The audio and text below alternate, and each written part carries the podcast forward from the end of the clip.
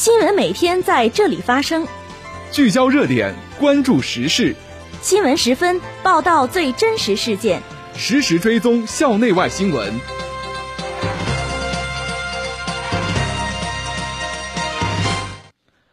听众朋友，下午好，欢迎收听今天的新闻十分。今天是二零一九年十一月四号，星期一，农历十月初八。今天夜间到明天白天，聊城地区天气晴，气温四度到十五度。首先，让我们关注历史上的今天。二零一六年十一月四号签署的气候变化协定的巴黎协定正式生效。二零零八年十月四号至九号，第七届中国国际航空航天博览会在珠海航空航天博览中心隆重举办。这次节目的主要内容有：机关党总支举办“继承发扬辽大传统，开创辽大美好未来”主题报告会；学校推进二零一九年内部控制建设工作。习近平在上海考察时强调，深入学习贯彻党的十九届四中全会精神，提高社会主义现代化国际大都市治理能力和水平。李克强出席第二十二次中国东盟领导人会议。下面请听详细内容。首先是校内新闻。十月一号，党委常委、副校长白成林主持召开了内部控制建设推进会，党办公室、财务处。实验与网络信息中心等相关职能部门负责人参加会议。会议听取了第三方山东财大信息咨询有限公司对内部控制建设的汇报，并进行了业务沟通和交流。山东财大信息咨询有限公司负责人从内部控制建设内容、内部控制建设信息化等方面进行了详细解读。白成林指出，内部控制体系建设贯穿学校管理运行的全过程，涉及方方面面，是一项系统工程。必须理清思路，做到有的放矢。一要抓住关键领域，加强对权力的监督制约；要结合实际，全面梳理业务流程，科学确定需要重点加强管控的关键领域。同时，通过明确岗位职责权限，实现管理与运行的规范化、科学化。二要抓住关键环节，发现当前制度和业务流程存在的薄弱环节和瓶颈问题。设置有针对性的防御措施。十月三十一号，党委常委、副校长李兆俊到档案馆调研，并与档案馆全体教职工开展座谈。座谈会上，档案馆馆长李申令汇报了档案馆的建设情况、我校档案工作近几年取得的成绩和目前正在开展的主要工作。李兆俊详细询问了档案馆目前存在的问题、困难及未来几年的发展思路。他对档案馆过去几年的工作表示肯定。并勉励大家振奋精神，为学校档案事业发展继续贡献力量。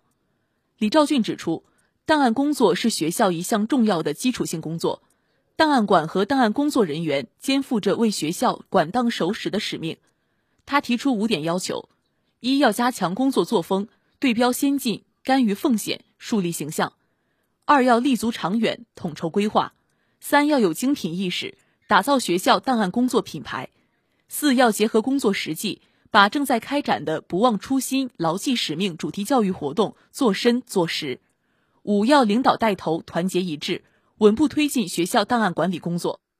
十月三十一号，机关党总支举办“继承发扬辽大传统，开创辽大美好未来”主题报告会，邀请建校初期优秀教师代表、文学院教授韩立群、化学化工学院教授刘道杰做报告。韩立群教授结合自身求学、任教、创业经历，向大家讲述了聊城大学的诞生、建设与发展历程。他谈到，聊城大学是改革开放之子，他四十五年的创业史创造了在经济欠发达地区兴办大学教育的奇迹，记录着创业者在改革开放时代潮流激励下把梦想变为现实的神奇。刘道杰教授从自身化学学科专业角度。结合具体实例，从建校初期化学系的教学与科研、申报国家自然科学基金、教学仪器配置三个方面，侧面讲述了辽大的发展历程以及辽大人是怎样开创和践行辽大传统的。在场的党员干部表示，要不忘辽大初心，勇担历史责任，为把辽大早日建成国内一流区域综合性大学不懈奋斗。下面是学院快讯，十月三十一号。农学院学生会文体部举办逐鹿舞台才艺比拼大赛，此次比赛的成功举办，不仅展示了农院学子热爱艺术、蓬勃向上的精神风貌，还向同学们提供了锻炼个人、展示自我的舞台，这对学生德智体美劳全面发展有着积极影响。十月三十一号，药学院党总支开展“不忘初心、牢记使命”主题教育专题党课。此次专题党课邀请政治与公共管理学院刘子平教授为主讲人，围绕当前国际形势与我国周边环境分析及现实应对主题开讲。药学院全体党员、新一批入党积极分子参与学习。十一月一号，法学院举办模拟法庭表演赛，法学院模拟法庭表演队及二零一九级部分新生参与此次活动。表演赛在书记员核对当事人情况中拉开帷幕。整个辩论过程由法官介绍案件基本情况、宣读答辩、调查询问等环节构成。此次活动使法科学子深入了解了法庭魅力，提高了法科学子法律职业能力和法律实务技能，对以后法科学子学习和工作生活积累经验、丰富阅历具有重要意义。接下来是国内国际新闻。十月三号，中共中央总书记、国家主席。中央军委主席习近平在上海考察时强调，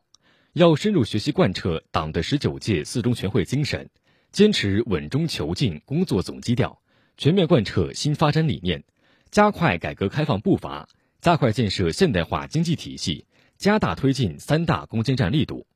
扎实推进长三角一体化发展，妥善应对国内外各种风险挑战，勇挑最重的担子，敢啃最难啃的骨头。着力提升城市能级和核心竞争力，不断提高社会主义现代化国际大都市治理能力和治理水平。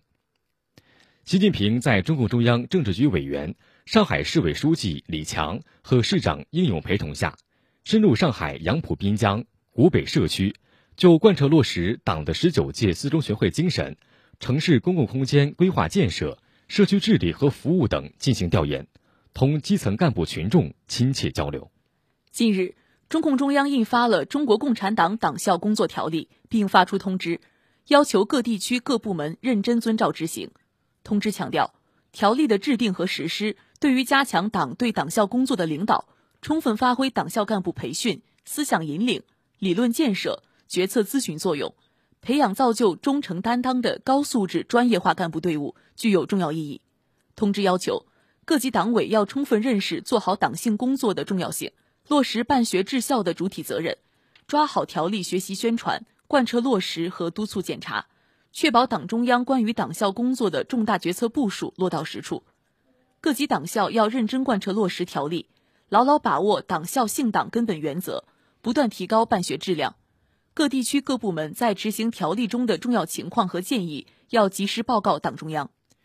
十月三号。中国国务院总理李克强在泰国曼谷出席第二十二次中国东盟领导人会议。李克强在发言中表示，中国和东盟建立对话关系以来，给双方和地区都带来福祉。中国始终支持东盟在东亚合作中的中心地位。习近平主席提出，要携手建设更为紧密的中国东盟命运共同体。中国同东盟始终相互尊重、平等相待。通过对话协商，妥善解决争议，维护地区和平稳定。我们坚定走共同发展道路，促进经贸合作在高水平上持续跃升。我们不断推动文明互鉴，夯实民意基础。会议宣布制定落实中国东盟面向和平与繁荣的战略伙伴关系联合宣言的行动计划，发表涉及“一带一路”智慧城市媒体交流合作声明，